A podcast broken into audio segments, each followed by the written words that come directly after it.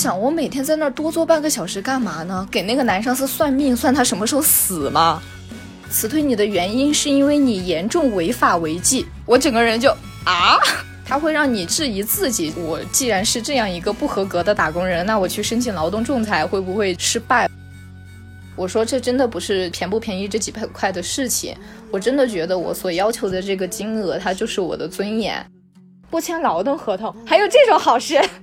你并不孤独，真的，你不孤独。就世界上有和你相似情况的人，然后他们正在做你想做的事情，所以你也可以去做。可以说，所有的人类，不同的人类，他们都有自己的痛苦，但是在相同层次上的女性一定比男性更痛苦。你提出异议，但是基本上所有的这种类型的工作室是不会给你交纳的。你想要你自己搞定，要不你就给我走。被欺负就是要站出来，你不站出来，你就是一直会被欺负的。夜操般的我们生来就倔强。大家好，欢迎大家来到开枪姐妹的播客节目，我是主持人琪琪，欢迎关注我们的微博账号 Catch Up 性别公正姐妹，一起来关注身边的性别议题。在这期节目当中，我们请来了两位有过和前公司进行劳动仲裁的朋友，分别是小林和玄月，来跟大家打个招呼吧。嗯，大家好，我是小林。然后我在八月初的时候结束了和前司的一些劳动纠纷。然后我本人是一个女权主义者。大家好，我是玄月，我是四月份被公司物流辞退，然后其实也是跟小林一样，我是前天。才拿到跟前公司的劳务纠纷的最终的结果，恭喜你们！双喜也来跟大家打个招呼吧。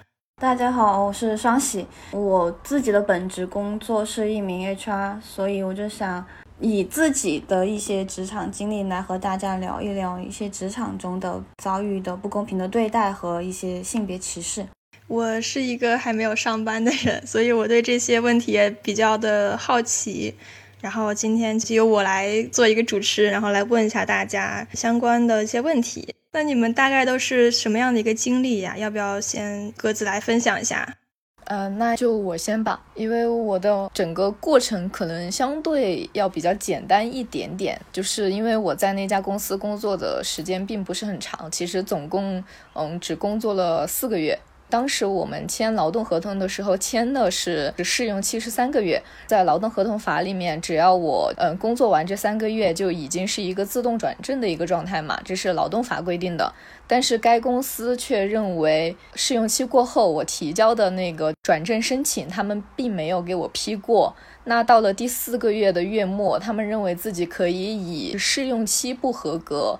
来将我辞退，这是他们对我辞退的时候所做的一个行为动作嘛？但是这个行为动作的背后，就是他们真正要辞退我的原因，嗯，就是因为我和当时办公室里面所要求的那种，你要加班，尤其是你要加班给老板看，就是我非常的不能理解这一点。然后本人又是一个朝九晚六，就是我准时到，然后准时走，我不迟到，但是呢，我也就是不会拖延下班时间的那种人嘛。然后我当时这个行为呢，就把我们的一个男上司惹怒了。我是后面才知道，就是有一天我准时下班过后，那些还坚持坐在办公室里面的一些同事嘛，听到那个男上司对着我的座位一个空的座位嘛，破口大骂。我是后来才知道这个事情的。但是我到现在我也不能理解，就是他为什么那么喜欢看人在那儿受罪受苦，因为没有必要啊。我的工作我已经在我应该上班的时间里面做完了嘛。然后他们当时就是想辞退我嘛。惯用的套路就是 HR 和你的同事都会不断的找你聊，然后希望你能够自己签一个我自愿离职的这样的一个证明嘛。他就是希望你能签下这个东西。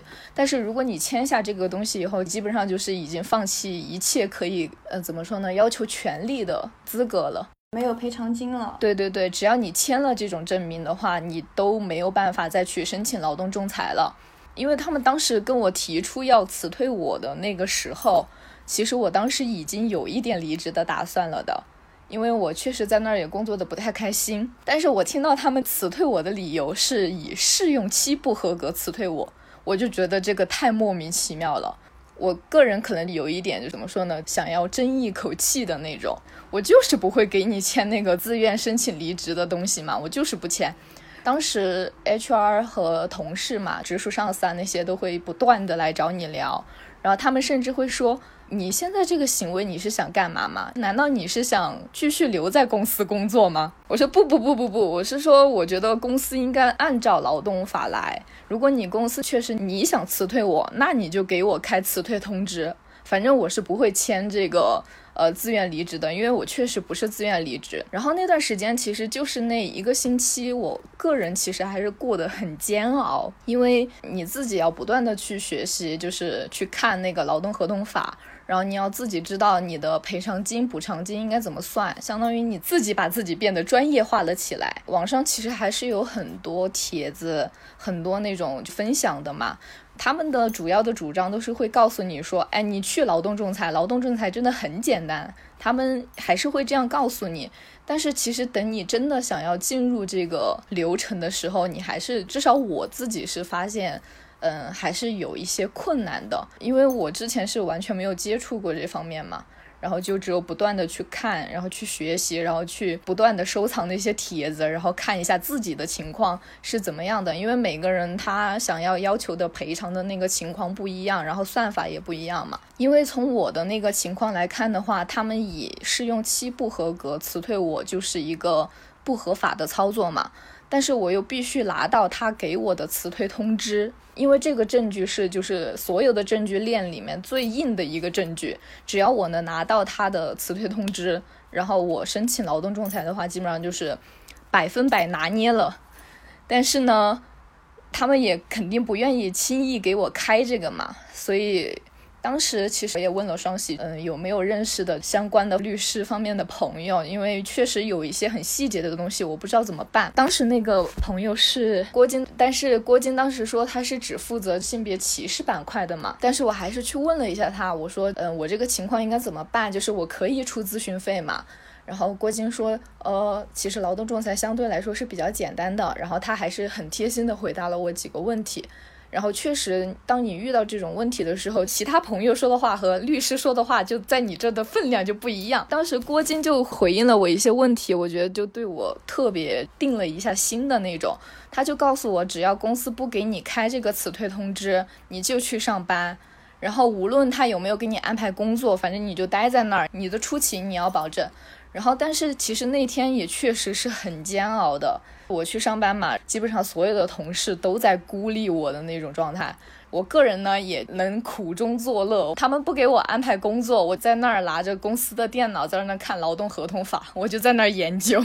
他们不给我安排工作，我有点无聊，我就去买了吃的，在工位那儿吃。这个时候，就是那个一直看我不顺眼的蓝上司，他来了，然后他从我身边走过，就是深深的望了我一眼，他估计还在想。这个人怎么还没被辞退？不是前几天就说要把他辞了吗？他又把人事叫进去问了一下，说这个人怎么还在这儿啊？然后他又对人事发了一通脾气。然后那个人事从办公室出来以后，然后又过了一会儿，又把我叫出去跟我聊。他说的是，呃，行嘛，你是不是要辞退通知嘛？呃，我给你嘛。我当时心里就耶，稳了，终于拿到了。但是我觉得他们到最后给我那个辞退通知，他们都还没有意识到试用期这个东西。当时是真的让我会觉得你们人事没有透彻的研究过劳动法吗？他们会说什么？就你的转正申请只要没通过，你就还在试用期嘛？然后我说，但是在劳动法里面不是这么规定的呀。然后他们也会就是虚张声势嘛，就说什么？难道你觉得你个人的想法可以超越公司的流程吗？我就沉默。我在心里面想，我说，难道公司的流程可以凌驾于劳动合同法吗？但是我就没有表现出来。他们给我那个辞退通知，真的是非常，哎呀，真的，他们就会在上面罗列出所有的你的错处，就是无论属不属实，他都会给你写上去。比如念一个什么，工作毫无新意，按部就班，没有明显的工作成果。我啊，excuse me，难道我做到这儿？不就够了吗？就是我还需要做什么呢？反正就是他会在上面写很多怎么说呢，抹黑你的东西，然后就说什么严重失职，然后上班浏览无关网页，对他会在上面写这种东西。然后其实他会怎么说呢？他会在这个东西上面也给你造成一定的心理压力，让你自我怀疑，就是我是不是真的有这么多错处？我是不是一个真的就是不合格的打工人？他会让你质疑自己。我既然是这样一个不合格的打工人，那我去申请劳动仲裁会不会失败？会不会，嗯，仲裁委的人不会相信我这样一个不合格的打工人？但其实是这些东西是无关紧要的，而且他们最后。把这个呃试用期解除劳动通知书交给我的时候，他们是希望我在上面签字的。但是我当时去搜的资料里面专门讲过，就是他们给你的很多东西，你都是不需要自己签字的，因为很多东西只要你一签字，表示了你对这个该文件的一个认同。它解除劳动合同通知书这个东西，它本身就是一个通知书，它只要通知到你，然后你得到了公司辞退你的这个相当于一个决定。那这个证据就已经生效了，你是不需要签字的，所以我最后也没有签字。我不签字，他们就把原件收回了，然后我快速的照了一张照片，算是拿到了这份证据。还有一个比较重要的一个知识点，就是他们给我这个解除劳动合同通知书的时候，他们一开始是不愿意盖公章的。一定要记住，就是只有盖了公章，这个通知书它才是生效的，才能作为证据，否则它是不能作为一个公司辞退你的一个有效证据的。差不多。就是这些吧。哦，对，还有收集证据。但是其实我的这件案子里面最重要的证据就是他们给我的那个辞退通知书。其他的一些像那种考勤证明啊的一些证据，就是最好有，但是它可能不是我这个案子里的关键证据。呃，你有没有和你的同事那些求证，就是说是因为他们认为你没有加班，所以觉得你不合格才要辞退你？他们跟我聊的时候是没有就是突出过这一点的，但是就是其实就很多事情它是就是慢慢积累铺垫而来的嘛，在后面的那一个月，其实我明显感觉得到，就是是因为这样的一个原因，因为他们就是他会特意来跟我说说什么，希望你每天早上能够早到十分钟。然后晚上就是要留个半个小时，就是等那个男上司走了，然后你再走，这样比较好。但是我整个人就是一个大不解，就是为什么呢？等一下，这个节目可以说一些比较阴阳怪气的话吗？可以。我当时我就很不解嘛，我就在想，我每天在那儿多坐半个小时干嘛呢？给那个男上司算命，算他什么时候死吗？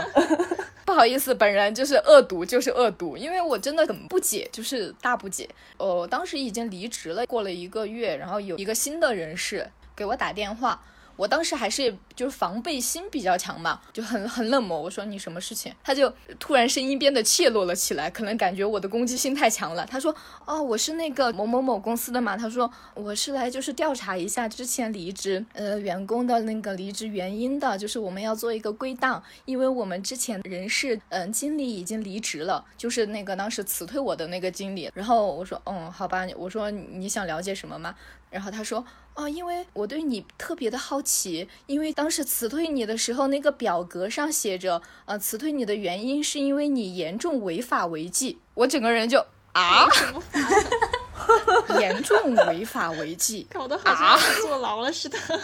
我觉得他给我打这个电话，告诉我这个事实，又再一次坚定了，就是我要赶快去提这个劳动仲裁的申请，就是促成了我一定要去做这个事情，因为。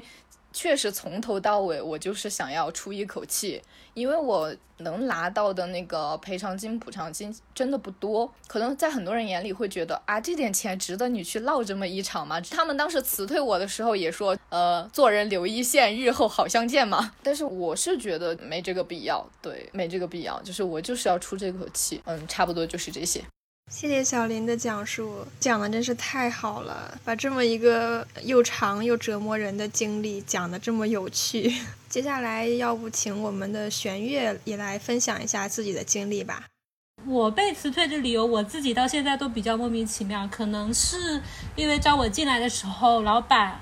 直接说了，他不太喜欢女生，因为他旁边坐着他的老婆，他老婆和他是两个人合伙开公司。因为我做设计的嘛，然后我其实很看好我前公司的设计，然后我最后还是进来了。进来了呢，一切都还好，包括今年年头的时候，我还拿了员最佳员工。结果到了大概二三月份的时候，呃，我们公司来了一位可以算是我的小 boss，就是我的顶头上司。然后后面他因为他自己个人的原因，以及可能也有公司的原因，包括公司的体制这些问题，他都走掉了。这个是一个伏笔，看上去是跟我没有任何关系的，对，因为我跟他的关系也还好。然后后面四月份的时候，呃，我的 boss 直接给我发了一段微信文字。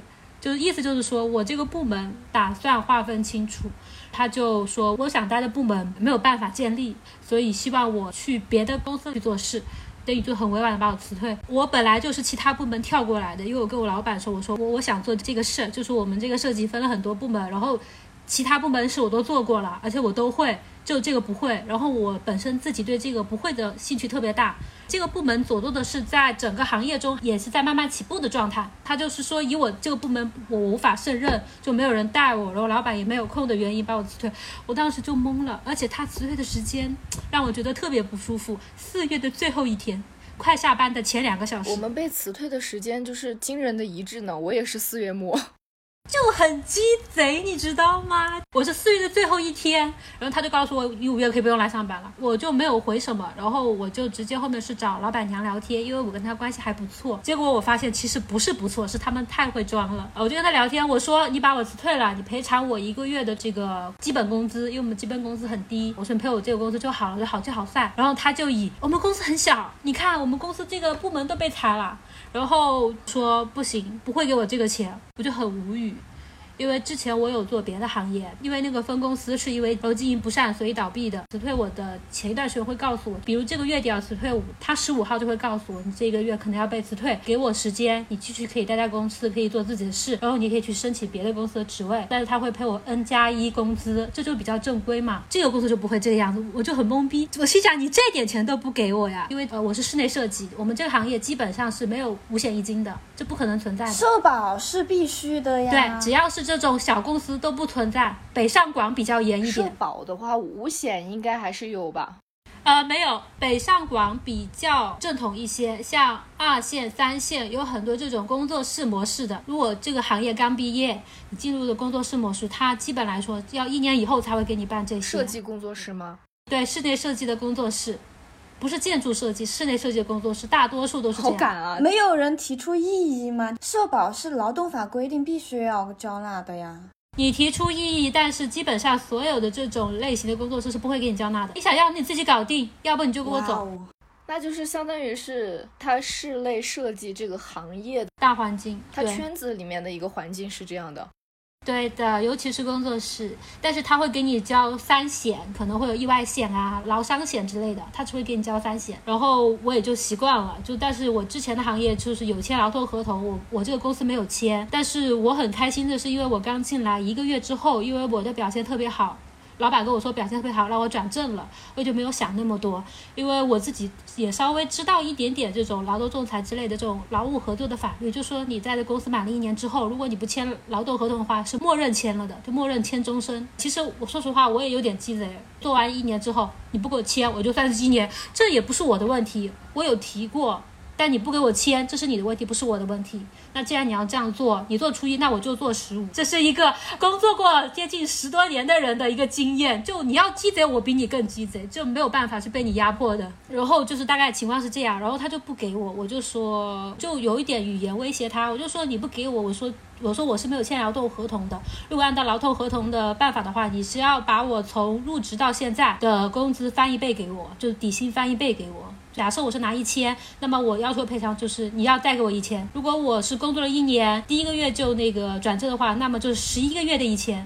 对，这个是完全符合法律的。然后我就这样威胁他，我说我以前待公司不是这样的，他会给我多赔一个月的工资，要不然就是我自己自动离开的，老板留我，我不愿意待的，这个就是我不会提赔偿。他说你不要这样，我觉得就是其实我们这个关系还挺好的，什么好聚好散。然后我就说哦，说是好聚好散了，开始说关系了。对对，我的意思是你多给我一个月工资嘛，就大家好聚好散嘛，对吧？这也很正常，就一两千的事，这有那么穷吗？而且最后我走的时候，我之前人全走了，就就是我是最老员工。然后我还没有满一年，其实我已经也觉得苗头不对了。其实也有想走的状态，因为我感觉到了排挤这件事，我就跟他说，他就说，哎，不可能的，我们公司很小，不会的。然后他后面他就是说，呃，我把你当妹妹看，呃，你不要这样，然后你再叫我打电话给你爸妈，就这样威胁我，你知道吗？啊，我心想，哇，姐姐你比我还大，你都三十五六岁了，你怎么有这么弱智的行为？然后包括现在这聊天记录我都留存了，然后我去找我的律师的时候，我也是把这些记录给他，我律师都很无语。然后我就跟他说，你要打电话给我爸妈没有关系，你打吧。然后结果他就很威胁的发来了我爸妈的电话号码，结果还不是我爸妈的电话。然后我心想，你慌了。就没什么好谈了，我就很委婉的告诉他，我说我不拿这个月工资，我不会罢休。他说，呃，不要这样，公司是拿不起这个钱的，就大概这个意思。然后说以后公司有一些培训呢，你还可以过来的。我心想，我稀罕你的培训啊。然后呢，我转头开始备份我的钉钉打卡记录、公司工作记录、微信聊天记录，包括公司的一些，就是因为是我是最老员工了，除了那种。特别私密，涉及到金额比较大的东西，基本上都是由我来管了。然后我全部都打了记录。然后我其实当时他给我发这个消息的时候，我当天就走了。但是我跟他发消息是过完五一劳动节之后。其实说实话，我不知道怎么找律师，以及我这个金额特别小。然后我去劳动仲裁，我就问他需要哪些证据。然后后面第一次是问，然后其实我也带了部分证据一起询问了一下。然后我就是带我证据过去了。他说你的证据不合格，我们不予以劳动仲裁。然后就是你回去自己准备好再说，先不要把这些这种不是重要证据的这些，就是比较就是辅助证据给我们没有用的。我其实很不懂，我就走了。然后我就后面我有在一些法律群里问，就是这个是什么样。我把我这些事也给他们说了。其中就有一个人，他就说他问我在哪里，我把我地址跟我就私聊跟他说。他说哎，正好我认识一个你们那边就是帮职工打仲裁的那种律师事务所，职工之家里面附属的一个律师事务所。然后我就联系上他，我跟他聊我的事。他说你这个情况的话，在他们看来我证据已经很充分了，只是没有直接的证据，解聘的协议是没有的。对，比如你一定要有劳动合同，你没有劳动合同，怎么证明你在这里公司工作了？我心想，我就是告他没有劳动合同啦。就劳动仲裁人就这样忽悠我，然后我当时是不懂，后面我是因为跟这个律师聊天之后懂了。后面的话，他跟我说叫我准备好证据，比如聊天记录啊，就我刚刚说的那些，然后我就带给了他。他说你这个情况可以申请，从你转正到你被辞职之间，这个所有钱可以翻一倍。我说怎么翻一倍？他说因为没有签劳动合同，法律上是要补偿的。我说好，那就这样。我自己也没有想到这一点，然后他说你这样算来的话，就金额数额比较大，接近一万块。他说这样的话，那么这个劳动合同可以打，但是他说如果是请律师的话，要不抽百分之十的那种律师费，要不然这个律师费肯定要七八千左右。我他说那这样的话，你觉得你还要打吗？我说我想打，然后他说那么你可以试试申请一下免费的法律援助，因为我的单月的金额特别小，然后其实我是在还房贷的。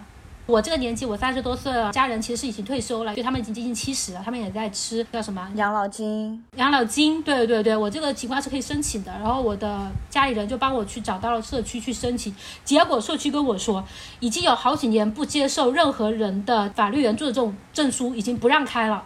已经好几年了，全国都是这样，对，不管你什么条件都不让申请。然后我就问我说我申请不了怎么办？他说他跟他们律师的那个老板说一下。后面他就给我回复了，他说你可以就是写个保证书，这个保证书的内容就是说你在这个公司多少钱一个月，然后因为经济原因以及他突然把我辞退，暂时是待业在家，就没有办法找到下一份工作，没有经济来源为由，签了一份证明书，证明我的确算是经济困难。呃，你写的内容符合事实，然后签字。对，就是这样。然后我就带着这一家保证书，加上我的证据给了他。这位律师后面就约我去劳动仲裁。他其实也跟劳动仲裁的法律人员扯皮了很久。他说就是没有直接证据，我们不予立案。律师就说了很关键一句话：确定不能立案的话，请给我一张不予立案的证明书。对，我不知道居然还能这个样子，我感觉我是个弱智，你知道吗？我去了两次都没有任何作用。其实我威胁他，让他要给我这个东西就好了，就予立案，他会给我一个就是已经立案的一个一个证明书。不立案的话，他会当场给你开出这个证明，然后律师就可以往法院上去告。然后呢，那位对，然后那位劳动仲裁的人员，他打电话给他们的庭长还是院长。就说呃，我这个情况能不能立案？那一边说你材料留着可以，然后材料就收走了，就感觉上是都在逼迫一个受害者不去伸张正义。我有一个这种感觉，就像报警的时候，就是很多警方他们不会出具予以立案的那个通知给报警的人一样的，就是你没有那个东西，你就没办法证明我曾经报过警，然后警方不作为，是一样的道理。对，不作为证据，对对对，这一次算是我切身体会到了这一点。后面证据就立案了，立案之后，我这边是找到了市的仲裁局去立的案，因为这个公司属于市仲裁局管，比较漫长，就在七月份左右的样子，然后就跟我说。哎，这个是立案了，后面是我前公司的律师打电话给我，然后他就在给我谈条件，说公司愿意给你多少钱，你要不就撤案。然后他这个金额跟我上面写的金额相差太大，比砍半还低，我完全不同意。我就说了一个高于一半的金额给我的律师。我说你跟他聊，因为我跟我前公司的律师聊不是很开心。他说你就拿这些钱，这样对你好，对公司也好。我说我想问一下，什么叫对我好和对公司也好？他并没有说出来任何话。对呀，就是对公司好，对我又有什么意义呢？我如果关心你公司的好，我会从你公司离职吗？你公司会辞退我吗？啊，是啊，对，而且是无理由辞退。然后我就没跟他聊了。我觉得有时候不要跟别人扯皮。你确定你要这么多钱，或者说你确定你这个案可以立？是吧？你觉得你就该拿这么多，你就不要跟他扯皮了，让他跟你的代理人去聊。如果你是律师，或者说你不请律师自己去做这种劳动仲裁的话，那么你就跟他聊聊死这个金额就够了。这个时候他们很容易就跟你打人情牌，就什么呃社会关系扯一大堆。对，而且为什么扯一大堆？因为在我离职的前一晚上，正好是我们的周会，有那种半威胁状态，说呃。从我们公司走的人跟我们关系都挺好的。如果别的公司打电话问我们他干的怎么样啊，我们都会说挺好的。就我当时已经就觉得有点不对劲了，你知道吗？这公司怎么现在变成这个样子？这不就是一种威胁吗？对于我来说就是一种威胁啊！你就是要跟我安安分分的走，否则的话我会告到你后面去的公司里去。我觉得就其实就是这个意思。他就是会威胁你说你背景调查不会过关，因为现在有些公司会进行背景调查。对对，然后我就没有想那么多，结果第二天把我辞退了。我就感觉这次开会怎么感觉像是在针对我。然后后面还在我公司工作的就是小伙伴，因为我们公司基本上只有男性了，除了老板娘以外都是男性。嗯，一听就觉得太难了。对对，好直男癌的公司非常难。然后里面就有一个刚毕业的小伙子跟我说，他说姐，你知道今天开会说什么吗？他们背后骂你。我说。哇，他们这样骂我，待在公司的人怎么想？我还是最老员工，他们脑子里没有一点逼数吗？就是说我工作工作做的不好啊，什么这个不行啊，然后永远不加班呐之类的。我心想，我每次要的时候，我都会说，哎，还有什么事吗？没有什么事，那我就走了，就下班了。然后我会跟老板和老板娘说再见，明天见，这样你懂我意思吗？他们也是很和蔼，说，嗯，好，下班，明天见。就这有点口是心非吧。然后我就心想，啊，我没有话说了。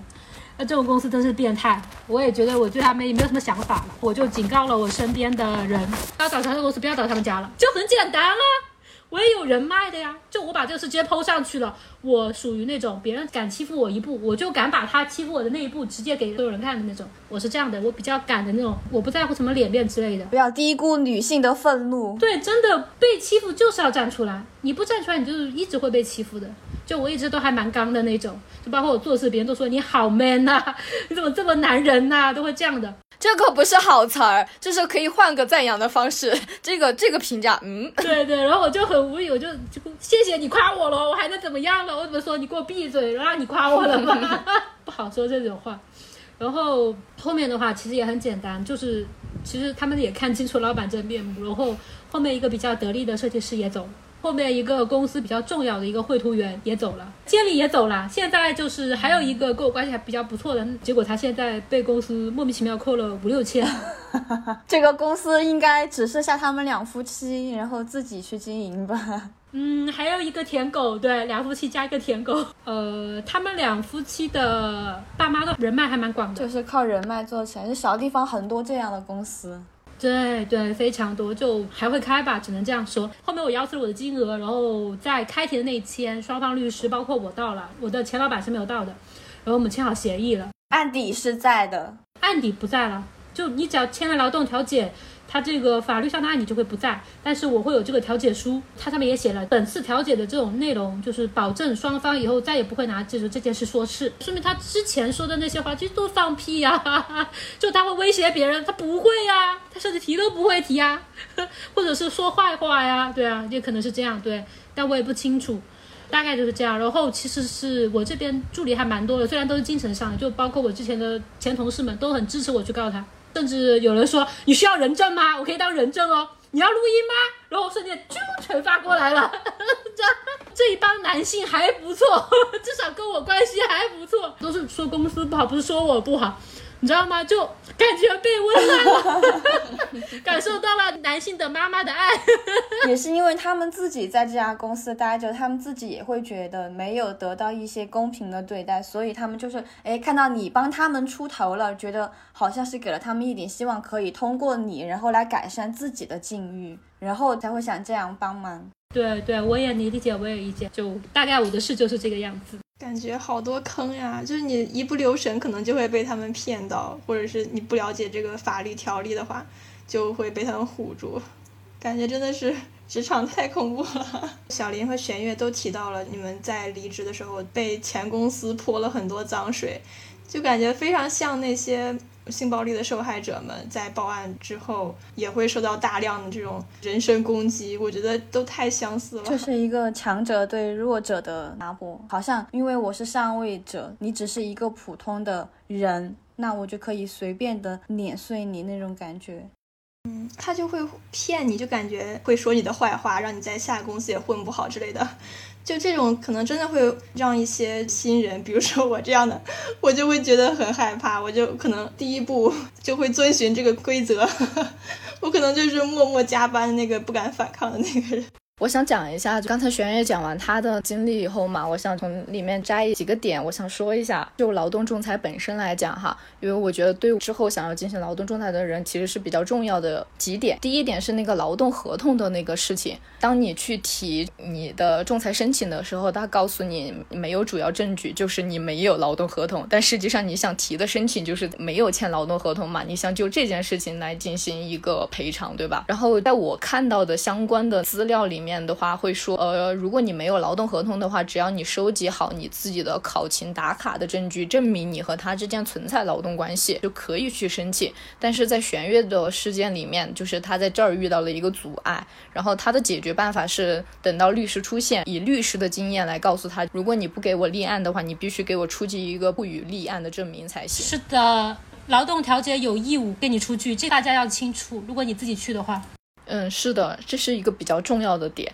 第二个点是，我在我听下来哈，我发现就其实玄月的那个案子，它其实已经到了开庭的那个地步，但是其实你们真正的那个事件只进行到了，相当于是一个庭前调解，对不对？其实是在调解那一步就中断了。并不是仲裁完毕。嗯，是的，因为我之后我想讲一下，就是我去申请劳动仲裁的整个流程嘛。然后我希望就是，嗯，大家可以从这个呃流程里面了解到自己到底想走到哪一步和能走到哪一步。就是我是先在网上做了大量功课，就是我感觉我自己已经是一个劳动合同法了解的了如指掌，就别人都可以来咨询我的那种程度了。当我拿到了我的主要证据的时候，我就去看了很多别人的案例嘛，我就相对来说就会比较。顺一点，因为我基本上都是无缝衔接的在工作，我没有太多的时间去做这个事情，所以我想的是，第一，我要给自己节省我的时间成本，就能打电话我就不跑现场，我先是给市仲裁委打电话，然后我咨询的问题就是我这件事情哪个仲裁委能够管，他就跟我说，你去看他的工商的那个企业证明，对对对。归属于哪个区就是哪个区管，然后那个证明是网上都可以查到的，这个很好查。然后我就查到了应该去哪个区的仲裁委，然后我又给那个区的仲裁委打电话，我就问了他，如果我要来提劳动仲裁申请的话，我需要准备哪些东西？其实这个东西在网上是能够搜到的，就是官方网站就有一个是呃劳动仲裁的申请，然后一个是呃你自己的身份证复印件，这个要准备好，然后还有就是公司的在工商部门的那个好像叫什么国家企业什么呃证明，反正是这个东西很好找，然后他会告诉你需要几份，就做好了这些功课，然后呃有一天下午我就请了假，我就跑到了区的那个仲裁委去，然后我感觉我和他们的那个对接相对来说就还比较顺利。我觉得应该是因为工作人员是女孩子的缘故，对，就是抓紧一切机会夸夸 女孩子。但是确实有一点，劳动仲裁委员会他们的行事风格，他们就是想大事化小，小事化了。他们肯定不会很鼓励你，你一定要仲裁，你一定要跟他杠到底，不会的。只有你朋友会这样跟你说。我当时也很气嘛，因为当时我跟自己说的就是。我不管，我就是要仲裁，我绝对不可能跟他们调解。他们的那个公司历史上还没有过劳动仲裁呃黑历史，对吧？老娘就要来给他加上第一条。然后我就把我收集起的那个证据，然后申请就是所需要的纸质材料，我全部都已经准备齐了的。然后我就去到了那个提劳动仲裁申请的地方。哦，那个女孩子就是给我指导，就是要签哪些东西，然后就提供什么什么证明。然后你当时需要在那儿填表格，还是需要填？比较长的时间的，我所有东西都签完了以后，那个工作人员他跟我讲了一下那个劳动仲裁的流程，然后说让我回去等调解通知。我突然哎，什么？我可以不调解吗？我为什么要等调解通知？因为那个时候你是可以决定你要不要调解的。如果你不调解的话，就是可能会直接呈上去，然后等那个劳动仲裁的排期。像玄月他说他等的比较久，其实他等的就是劳动仲裁的排期。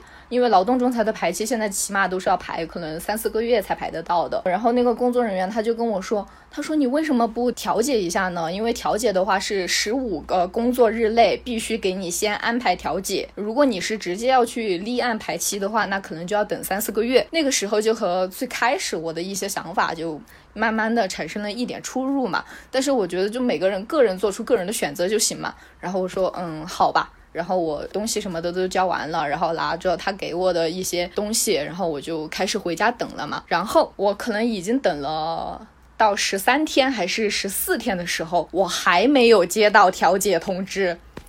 这个时候我就给区仲裁委打电话了，我说我是呃哪一天来提交的申请，当时跟我说的是十五日就会通知我的，但是现在已经是第。嗯，十四天了，为什么我还没有接到通知？然后他说，哦，好的，给你转接负责调解的那个部门。幸好我给他打了这个电话，然后他才说，那我现在给你安排调解日期。然后就是如果你不去督促他完成这个事情的话，他可能。他们也在指望你能够淡忘这件事情。我给他们打完这个电话以后，他们才去通知了那个公司，因为那个公司负责人才突然开始给我打电话，然后来加我微信好友。我没有回应嘛，然后我也没有通过微信申请，然后也没有接他的电话，因为我想反正都要先调解一下的，有什么事情就调解的时候再说呗。反正我是这边我什么东西我都掌握得很好，不想让对方就是掌握到我的什么信息，就一切调解再说吧。到了调。调解那一天的时候，对方来的是一个呃财务经理和一个他们新的一个人事经理，然后两个男人哈，又要跟男人说话了。然后就 调解的时候，呃，他的流程就是至少我走的劳动仲裁的整个流程里面，先他是会倾向于让你去调解，然后如果这次的调解不成的话，才会让你去排期立案。然后其实你立案开庭的时候，还会让你进行一次庭前调解。就是玄月的庭前调解，如果庭前调解的时候你不接受调解，你就是硬要走仲裁的话，才会给你开庭，然后走仲裁，然后各方提交证据，它是这样一个流程。然后我走到的的那一步，相当于就是在立案之前的调解，那个不叫庭前调解，是最初的第一步的调解。他们其实就是大事化小，小事化了嘛，就希望你能调解的话，就不要立案。他们是这样的想法，然后我那天去调解的时候，就还准备的很充分。我前一天晚上又读了一遍劳动合同法，我还把就是对我比较有利的那几条就全部都勾出来了嘛。然后所有的证据我存在 iPad 里面，就是整个人武装上阵。结果呢？公司派来的两位男性负责人就什么都没有准备好，呃，那个调解员很忙，就是那个调解员一天可能要调解很多件事情，所以他其实并不会全程在场，他可能只是把你们安排在一个房间里，然后他就去忙别的事了，就说你们先了解一情况，然后他就把我之前提交申请的时候的那一份证据和劳动申请都拿给了公司的负责人看，然后公司的负责人就在那儿一边看。然后一边跟我闲聊，然后一边就开始打人情牌，然后就说什么你怎么突然就离职了呢？我都不知道这个事情，就是感觉你什么也没跟公司说，然后你就走了，然后我突然接到这个电话，我有点慌嘛，巴拉巴拉，然后跟你说一大堆，然后我就说 您还是先看一下那个资料吧，您看完资料咱们再聊。然后我就在那等他们看完资料，我以为我们就会开始互相陈述，就是关于劳动合同法的几点啊、几点啊这种很专业的说法。他们却说，我觉得当时开除你是当时那个人事经理他的不当行为，这个不能算是公司的过错。他们整个谈判风格就是在跟你搅浑水的那种。在去调解之前，我就已经想好了我的一个底线的。我本身就是带着底线去的，因为当时我已经接受了调解了。那我自己有一方面，我也是希望能够在调解这一步，我就把事情解决。如果现在这一次不能解决的话，那就只能等到三四个月以后的立案。就是我是一面准备好了我自己的底线，然后一面又准备不同的心理预期嘛。就是，嗯，能解决最好，不能解决的话，就是一起到立案的那个时候，我也不怕。我的底线金额啊是两千多块钱，但是我的劳动仲裁申请上面写的是两倍的金额，因为其实。这个是在劳动法里面就是写明了的，你应该怎样要求你的金额。如果当时公司。辞退我的时候，他付了我那两千多块钱，这个就是一个就是辞退补偿金。如果当时他辞退我的时候付了我这两千多的话，就没有后面这些事儿了。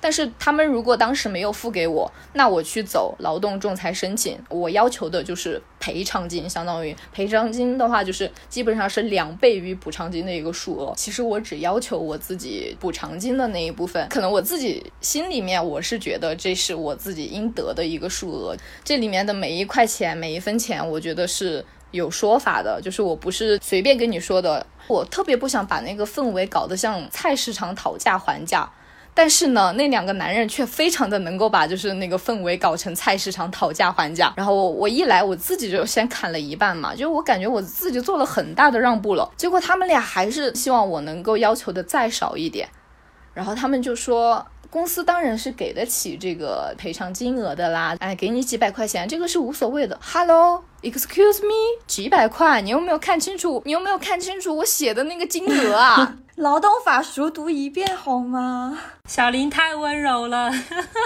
当时我就阴阳怪气他们了，我就跟他们说：“你们是觉得我一来就是做出了太大的让步，让你们没有谈判的那种快感是吗？那是不是我一来就少个一两百块钱，让你们享受一下给我谈判的那种感觉，你们才觉得满意啊？” 然后他们就说什么：“就这个钱他们做不了主，他们也还要给没有到场的男上司沟通，要跟他们交流，他们同意的话才可以给嘛。”然后我感觉他们就是有一点在那儿拖延那个时间。然后我就又跟他们谈了一些当时的情况，他们就很想表现的，就是。辞退我只是当时的那个人事经理的错误，然后就说是什么跟公司无关。但是那个辞退通知上反正是盖了公司的公章的，这就是公司行为，无论是不是那个人事经理的错，反正你们公司要负责任。我待在那儿跟他们面面相觑没什么意思，我有点累了，我真的觉得不想跟他们白费这种口舌。然后我说那你们就再想一下吧，我就出了那个房间。当时是有一个朋友跟我一起去的，因为我觉得如果有朋友在我旁边的话，我会放松一点点。但是真正正在谈判的时候，那个调解员只会让你一个人调解，不会让你的朋友参与其中。然后我就出来了，我就找我朋友讲话了。然后那个调解员就过来问了我，他说能不能再少一点嘛？然后我当时其实就跟那个调解员说的话，我就可能听起来会有一点点中二，但是我是真的说的非常的恳切。我说这真的不是便不便宜这几百块的事情，我真的觉得我所要求的这个金额，它就是我的尊严。这两个负责人，他们现在的态度和他们之前辞退我的时候那个态度没有任何的转变，他们根本没有意识到他们辞退我的这个行为他们违法了，他们没有按照就是劳动法来，这个金额就是我的最低底线，就是我不会再就这个金额做出任何的让步的。然后调解员就去帮我传达了一下我这个意思嘛，因为我感觉得到那个调解员他是看到了我提交的证据嘛，还有我写的劳动申请，而那个公司就是空着两手而来，就是什么都没有做准备。我感觉那个调解员他是知道，如果真的要走仲裁的话，我赢的几率是比较大的。然后他就去帮我传达了这个意思，对，然后传达了那个意思以后，我感觉他们赔我这个钱已经无所谓了，但是他们要恶心我，他们要拖延时间。然后他们就跟我说说什么，呃，一定要回去请示一下老板，然后才能决定给不给我这个。然后我说现在科技这么发达，你们打个电话不是一样能问吗？他说，嗯，老板们都在出差，不是这么有时间的。然后我当时就直接跟他们说，这样吧，当时好像是十一点钟的样子，我 我直接跟他们说，我再给你们半个小时，到十一点半。如果你们不能给我一个确切的答复，就是如果你们不同意我现在提的这个调解金额的话，我就直接拿着我的证据、我的申请去走立案的流程。然后我就跟他们说，等到了劳动仲裁庭上的时候，仲裁申请上面写的那个金额，我一块，我一分钱我都不会做退让。我就跟他们就是发完这些话，我就出去了，我就没有再跟他们进行任何交流了。那个劳动仲裁的那个厅嘛。就在那个劳动仲裁委的那个大楼里，然后门是敞开的，我就站在门口，我就看着那个劳动仲裁厅，我就已经在预想，就是等我到了厅上的时候，我该说些什么了。我已经在给自己做这种心理准备了。过了半个小时嘛，十一点半了，那两个男人从房间里面走出来，然后其中有一个经理走到我面前说：“能不能再少个两百块？”我心里一股无名邪火，我真的觉得他们就是想恶心我。真的，他就是那种这两百块对于我来说其实还算是一笔钱吧，但是对于你们公司来说真的是完全可以不用在意的一个数额了。但是他们就是要恶心你，他们真的就是一个更强势的那一方，他们就是不愿意让你如意，就是哪怕他愿意赔你，他都不愿意就是按你的心理数额去走，他就是要恶心你。我当时我一下子就笑了出来，他们的说法是再少个两百块凑个整嘛。我说凑整，那为什么不凑六六六六 八八八八呢？这个数字不好吗？凑整，那往高里面凑啊。然后我当时说的话就有点激怒这位经理了，然后他就开始给我甩脸色。他用四川话说：“你咋子懂不起呀？我是希望你卖我一个面子，万一以后是不是大家万一哪一天还能做同事啊？”我心里面说的是不用了，不用了。然后到这儿，我们的调解就算成功了嘛。然后我们就去找调解员，然后那个调解员说，如果他现在能把钱当场把钱付给我的话。然后我就可以直接就是撤回我的所有的申请，然后他又说我当场没办法把钱给他，一定要走公司公款嘛，然后才发现他们两个负责人带来的代表证明，嗯，格式也不对，然后公司公章也没盖，就什么都没有准备好。然后就说只能等下午抓紧的回去重新走一下书面证明，然后才能来签一个调解书嘛。相当于我最后拿到的跟玄月一样，也是一个调解书。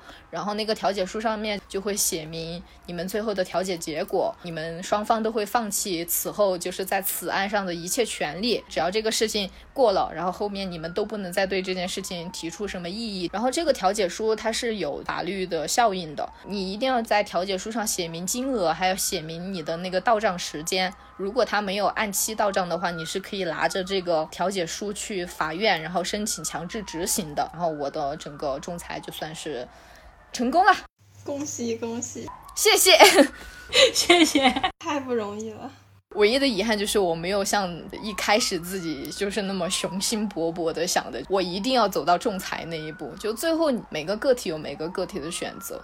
嗯，仲裁也是一个很漫长的过程。就我有加一个网站上的仲裁群，然后里面有很多人也是这个原因，还有人就是自己上了法庭，就自己为自己去做辩护，就是他们的意思都是这样。如果你真的是不想耗那么多时间，耗不起的话。就调解。如果你真的就是想告他们，想让法律维护你的正义，然后你也有时间耗得起的话，那么就还是立案比较好。我觉得很多人被无故辞退，或者是在工作中受到了不公正的待遇，就息事宁人，然后没有再进行下一步的动作。大部分是因为觉得一个人一个个体他对抗不了一个公司，因为公司他能请得起法律顾问，但是你个人要出钱去请律师的话。是一个很大的经济的损失，而且时间耗费也很长。然后再一个考虑到的就是，如果你跟这个公司闹翻了，会不会影响到后期这整个行业对你的不那么正面的评价，然后导致你以后找工作不太好？就很多人会有这样的想法。但是其实劳动法已经赋予了我们很多的权利，但是我们很多人是没有完全的去了解，然后去得到，对，去争取。然后公司这方也没有完全按照劳动法来执行他们的社会责任，或者说对员工的一个。很多人不知道，中国工会它有一个专门的法律服务平台，它上面就是会有很多和劳动法相关的一个普法，然后它也会有一些对法律的讲解，比如说民法典呀，或者是和女性相关的。呃，性骚扰案呀，孕期的一个妇女的职权保护等等，大家都没有去了解这个东西，所以就不知道要怎么去争取，不会用法律来保护自己。对，说是普法，但是大家对法律的了解非常非常的少。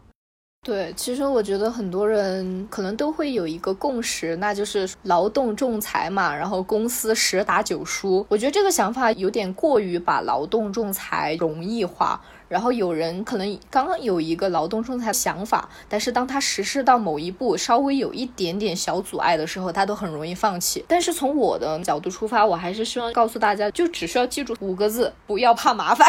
我觉得就能支持你走到起码至少让你自己满意的那一步。如果真的走到了开庭那一步的话，有一个比较重要的知识点：提供证据的这个义务是在公司方。不是在你这一方，这一点对我来说算是一个定心丸。就像他在那个辞退通知上面给我捏造的莫须有的污点，如果是真的到了开庭的时候，我们需要就这些东西去讨论的话，是他们需要去提供证据的。如果他们不能提供证据的话，那些污点其实都是不成立的。你不需要去自证，是需要公司去提供证明的。小林他前司说什么严重失职，但是他并没有啊。他每天按时的完成了自己当天的工作的任务，他就可以按时下班，完全没有必要去加班。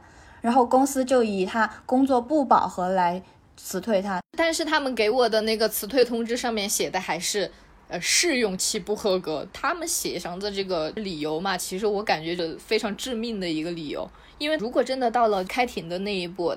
他们就得证明我确实还在试用期，而且我还是在试用期里不合格。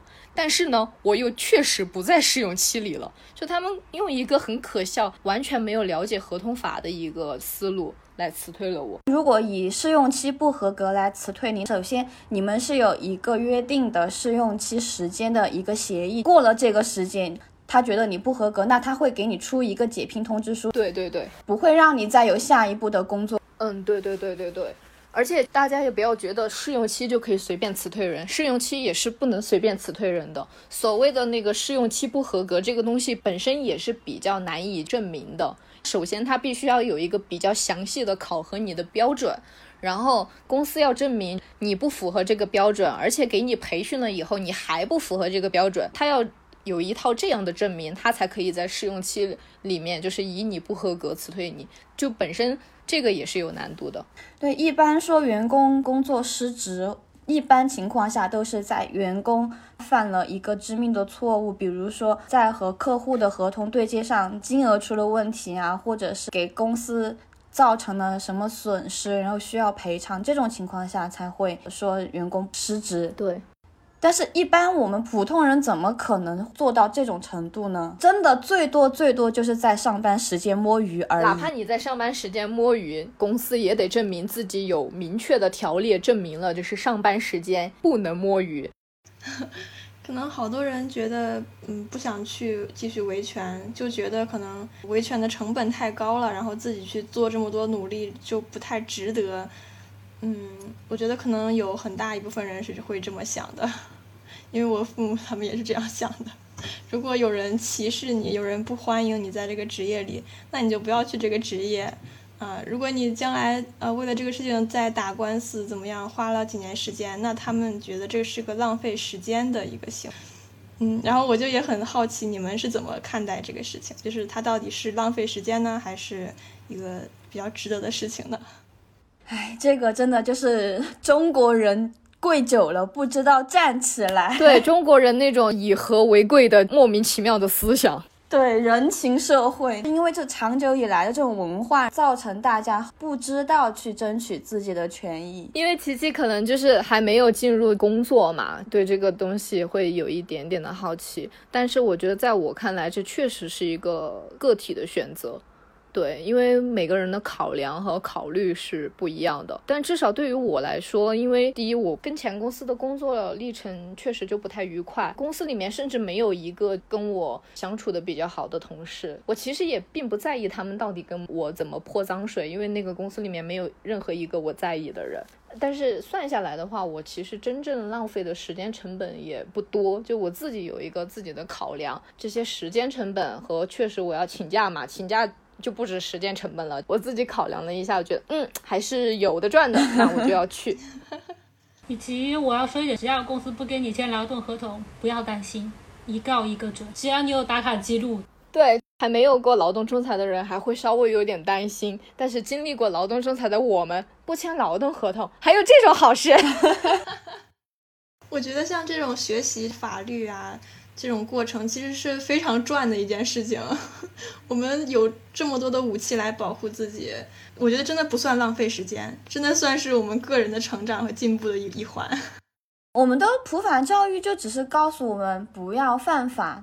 很多人其实是法盲，对对，他们并不知道法律到底是给自己赋予了怎样的权利。真的学法很重要，就是你平时就没事翻一下民法典也好，翻一下劳动合同法也好，真的还有妇女权益保护法，对，很必要的。我有想说一点是这样的，就我的亲戚，他曾经在我刚刚工作几年的时候就和我说过一句话，他说中国的法治制度就是还不是特别特别完善，这是全世界的一个问题，对。但是中国的法律对于中国人民的运用是怎样的？很简单，如果法律规定了，你打一个人三巴掌，你就会坐牢。知道这个法律人，他一定会打你两巴掌，他不会说打人是不对的，他会说。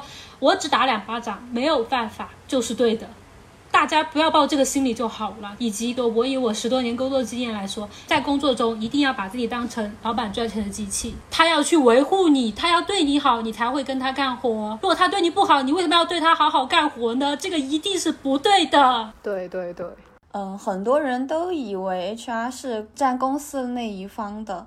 但是其实 HR 是公司和员工之间的桥梁，它是做两边的一个沟通调解的作用的。但是很多 HR，比如说像阿里巴巴这个性侵事件发生的时候，然后 HR 就是完全站在公司的层面就毫无作为，反而对这个被性侵的女生有一些不太合适的行为。如果你是一个 HR，我觉得你应该有一个意识的转变。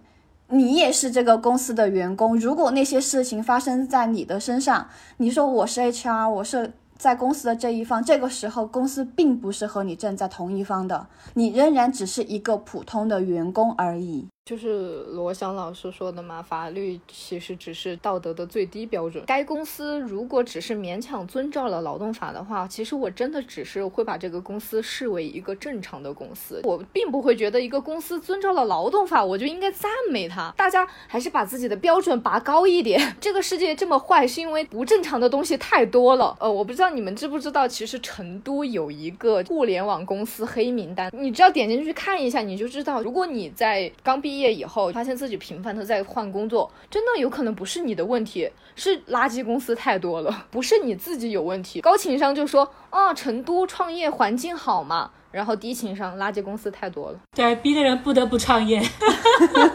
其实大多数都是公司不行，然后也有劣币驱逐良币。如果这个行业相对来说是个热门的话，就很容易劣币驱逐良币，就让一些本来就比较好的公司，因为经济原因导致必须变成一个坏公司，也有这个原因。对，很多公司它一开始想要经营的时候，它其实是给了员工一个很大的饼，就是员工你进来和公司一起共成长。在初始的阶段，可能那个时候公司领导和员工确实能够打成一片，说我们啊是一起战斗的人，我们是同志。但是到后来公司项目做大以后，领导的意识就转变了，然后他们就觉得啊，我们现在能做这么大的项目，那我们之后是不是能做更大的项目？那如果我们要做那么大的项目，在员工身上是不是需要？让他们发挥更大的潜能，然后这个时候对员工的压迫就产生了，比如说什么强制加班呀，然后强制出差等等。然后这个时候，我觉得作为员工，首先你要看你的工资有没有涨薪，第二你要看你的职位你有没有被升职，然后第三你要看你和公司签的最新的一版劳动合同里面，公司和你约定的一些权益是什么。比如说，公司跟你写明的是你的上班时间，比如说周一到周五，然后九点到六点。如果你加班了，你可以跟公司提，或者是你直接跟 HR 讲，如果我在这个期间加班，我有没有加班费？如果没有加班费，我有没有其他的形式的补偿？比如说什么加班餐，比如说加完班回去打车，公司给车钱等等，就是这些在你合同里面规定的项目。之外的东西，如果公司要求你做了，你就可以提出一定的补偿或者是补助。这个完全都是合情合理的。还有一个知识点就是。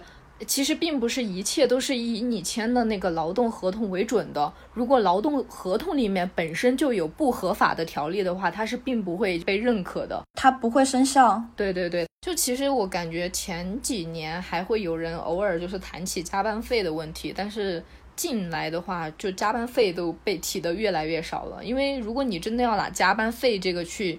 卡的话，我觉得没有一个公司能够 逃避这个责任，真的没有。嗯，公司也觉得法不责众。我觉得永远要记得自己只是个打工仔，不管是在什么行业，就算你做到了总经理，你也只是为这个公司打工而已。如果你真是想要为这个公司好，你让它步入正轨，你一定建议是合法合规，然后再去去考虑利润。就很多人会被利润迷乱了心智。就也跟房价涨得太高有关，这也很正常。就大家其实都能理解，但是真的不要太过分，真的不要觉得就因为有了我，所以公司才这么牛逼。不，没有你照常赚。所以真的要维护好自己的权益，不要觉得这是无所谓的事，被吃点亏没有关系。你亏吃多了，只有亏就会会等着你吃，不会有好事轮到你头上的，一定是这样的。对。我觉得至少在现有的整个环境下面，我觉得我们这一代人是真的是逐渐理解到了，并且知道了去参加工作这个本质就是让资本家剥削你的剩余价值，就没有什么更多的东西。现在很多工作就只是一个让自己能够生活下去的途径而已，它并不能实现你的个人价值，什么伟大的蓝图那些都不会。这就是大部分人工作的本质。就所以不要被那些所谓的远大愿景和什么所谓的人情牌所迷乱。对，不存在的，真的不存在的。他没有就是你能拿到的那几千块钱补偿金有效，真的。经理，就是你要是真的觉得这个人情牌有用的话，那您包两千红包给我吧。就是一切画大饼不如实际行动来的有效。对对对，不如包红包吧。他没有给你加薪，他没有给你升职，那他画的所有大饼都是一些空话，你不要信。我还有一个感觉，就是会不会是很多人或者很多女性也是羞于谈钱的？好像这个东西是一个不太适合说出口的一个东西。你想要升职加薪，你想要获得一些赔偿，或者就算是那些。性侵受害者想要获得一些金钱赔偿，也会有很大的心理负担，包括网上也会对他们进行一些审查，说你是不是就是想要钱，你是不是就价钱没有谈拢，所以才在这报案之类的。谁不想要钱呢？你没钱你能活下去吗？对呀，嗯，我觉得这些观念需要扭转一下。对，我觉得从扭转这个观念的开始，勇于谈钱。对我就是想要。对对。就难道您不想要吗？就大家都想要啊！你不想要可以把你的给我，你觉得 不要钱，你把你的钱给我，就这么简单。谁敢说你？你就是要钱吗？对，就是要钱。有本事你给我，否则你没有资格说我。特别是在职场中，本来女性就业这个事情已经有非常非常多的阻碍了。你不去提你想要钱，你想要加薪，你想要升职，那真的那些机会都给男同事了，你就真的。永远只能在那个地方拿那点薪水了。最近的话，不是多益网络爆了吗？公关部所有的女性都被辞退了。我建议大家女孩子们去抵制他的游戏吧，不要给他充钱，不要玩。他也许不会把那些女孩子全部请回去，但他至少他会做出声明，要不然他就等着破产呗，就这么简单。那他这种行为是不是也是违法的呀？对，是违法的。对。但是，嗯，刚才那个案例来讨论的话，比如他指定的就是开除了一个部门里面的所有女性的话，她没有办法真的从性别这个角度来维护自己的权利，她最终还是只能以劳动法里面被违法辞退这一点来维护自己的权利。对的，这个时候就需要我们社会去倒逼他们了。我觉得就是很多时候公司其实他们赔偿的那一点东西。根本不足以弥补他们行为的恶心，所以我们就不要在赔偿的那一步去向他们妥协了，勇于的说出自己想要的赔偿吧。那其实是他们能做的最低的标准的事情了。对的，也有可能因为维权的人没有那么多，所以就也是让公司更加的肆无忌惮，就随便欺负员工。因为他没有付出任何的赔偿，他没有得到惩罚。对对，人是这样的，就你不去克制他的不是正常状态的欲望，就是他想要就压榨员工的欲望，你不去克制，那么他就只会更加继续下去，因为你没有去约束他。所以打工者，我们其实也可以约束老板。对。就是这样，就包括我当时第一个去仲裁的时候，我认为就因为我们这边的地方是靠人情，我以为仲裁案件很少。我去律所的时候，基本上没有停，就真的其实很多这种事的。对。就其实真的劳动仲裁案件还是挺多的，对，就真的有很多人会去做这件事，所以你你想去做是一定是没有问题的。说起来就是其实你你并不孤独，真的你不孤独，就世界上有和你相似情况的人，然后他们正在做你想做的事情，所以你也可以去做。有被鼓舞到。对对，以及我我也想说，因为现在整个环境的问题，如果找不到工作，真的不要急，不是你能力不够，也也不是说。呃，你就这么倒霉，而是说现在给人就业机会真的不太多。其实有很多经验很丰富的人在跟你争同一个职位，这个是国家政策所决定的，不是你的原因，不是你刚毕业所以找不到工作的原因。包括没有遇到好公司也很正常，真的很正常。自己要好好安慰自己，不要因为这个搞得自己就是生活呀、生活状态都变得很糟糕。幸运的人真的是很少的，一步到位的人真的很少，都是大家都在不断摸索和试验。然后尽量不要降低自己条件，但是也要看清楚自己到底有有什么能力。对，而且现在很多传统意义上的一些工作，其实它已经不再是必须要选择的范围，你可以拓宽你的视野，去寻找更多的可能性。其实我就算是教育行业的，因为我读的就是那个教育专业。其实前一段时间一直挺焦虑的，感觉大半的工作机会都没有了。然后刚才听你们讲了这些，真的有被安慰到。我觉得任何不同的群体，无论是在哪个层面，无论是你刚毕业还是工作十年，每个人都有自己的焦虑。其实人是不容易满足的嘛。你找不到工作，你就焦虑，为什么我没有工作？工资开的少一点，我也愿意去干。我就是想要一份工作。等你有了工作以后，你其实也会想，我能不能拿到更高的工资？现在这个环境，反正人太容易焦虑了。所以我觉得冯建霞姐姐说的就是要自我关怀，女性一定要学会对自己的自我关怀，因为无论是哪个层次，可以说所有的人类，不同的人类，他们都有自己的痛苦，但是在相同层次上的女性一定比男性更痛苦，就是这样。是的，嗯，对我还想要提一个建议，很多人在求职的时候，他会在初期沟通阶段问招聘方公司的社保。是怎么样的缴纳的基数是怎么样的？然后很多他会说我们试用期是没有社保的，这个时候你就可以直接跟他说，劳动法规定了试用期也是必须有社保的。就算你不去这个公司，你也可以跟他讲这样的一句话，让他知道你是一个懂法的人。他们在试用期没有缴纳社保是违反了劳动法的规定的。就算你想要去这家公司，然后你也可以跟他提。我想要在试用期要求缴纳社保，不管怎么样，你先提这个要求，这一句话的事情大家都可以做到的。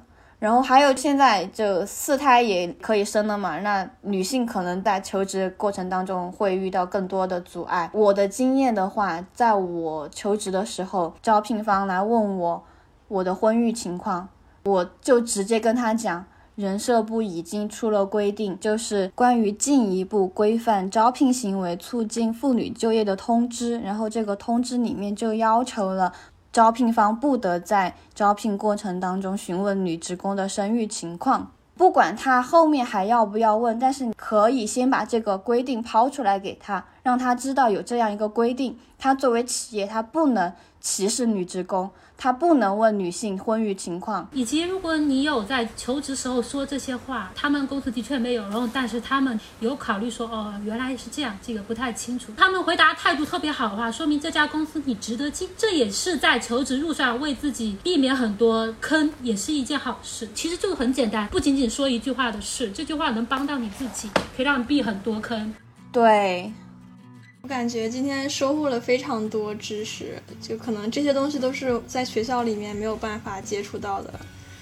然后今天非常高兴能听到三位姐姐 在讲述自己的经历，我也希望这期节目可以给大家带来一些启发，还有一些知识上的积累吧。那我们今天这期节目就到这里结束了，感谢大家的收听，我们下期节目再见，拜拜。为自己鼓掌，拜拜！为自己鼓掌。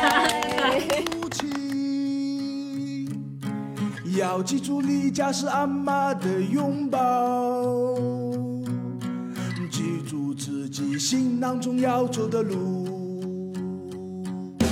生活就是一场战斗，你要意志坚定，不怕牺牲。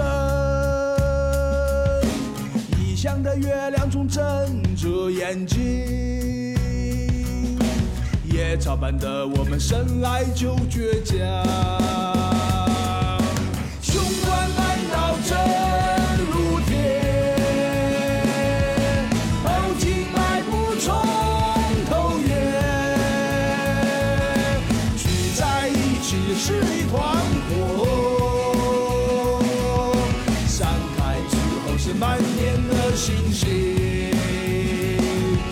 我时常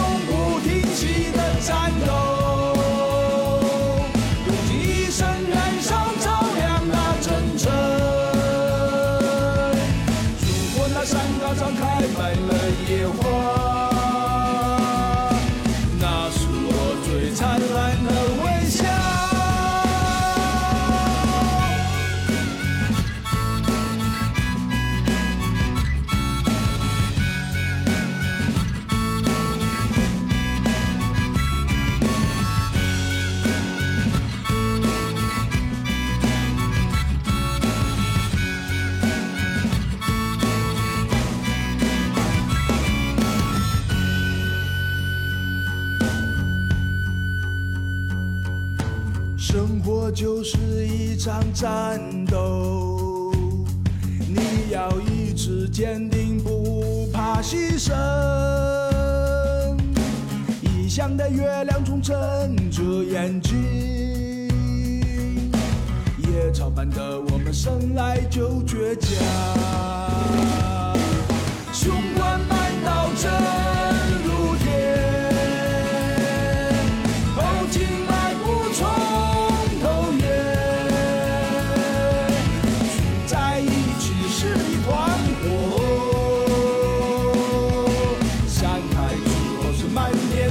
生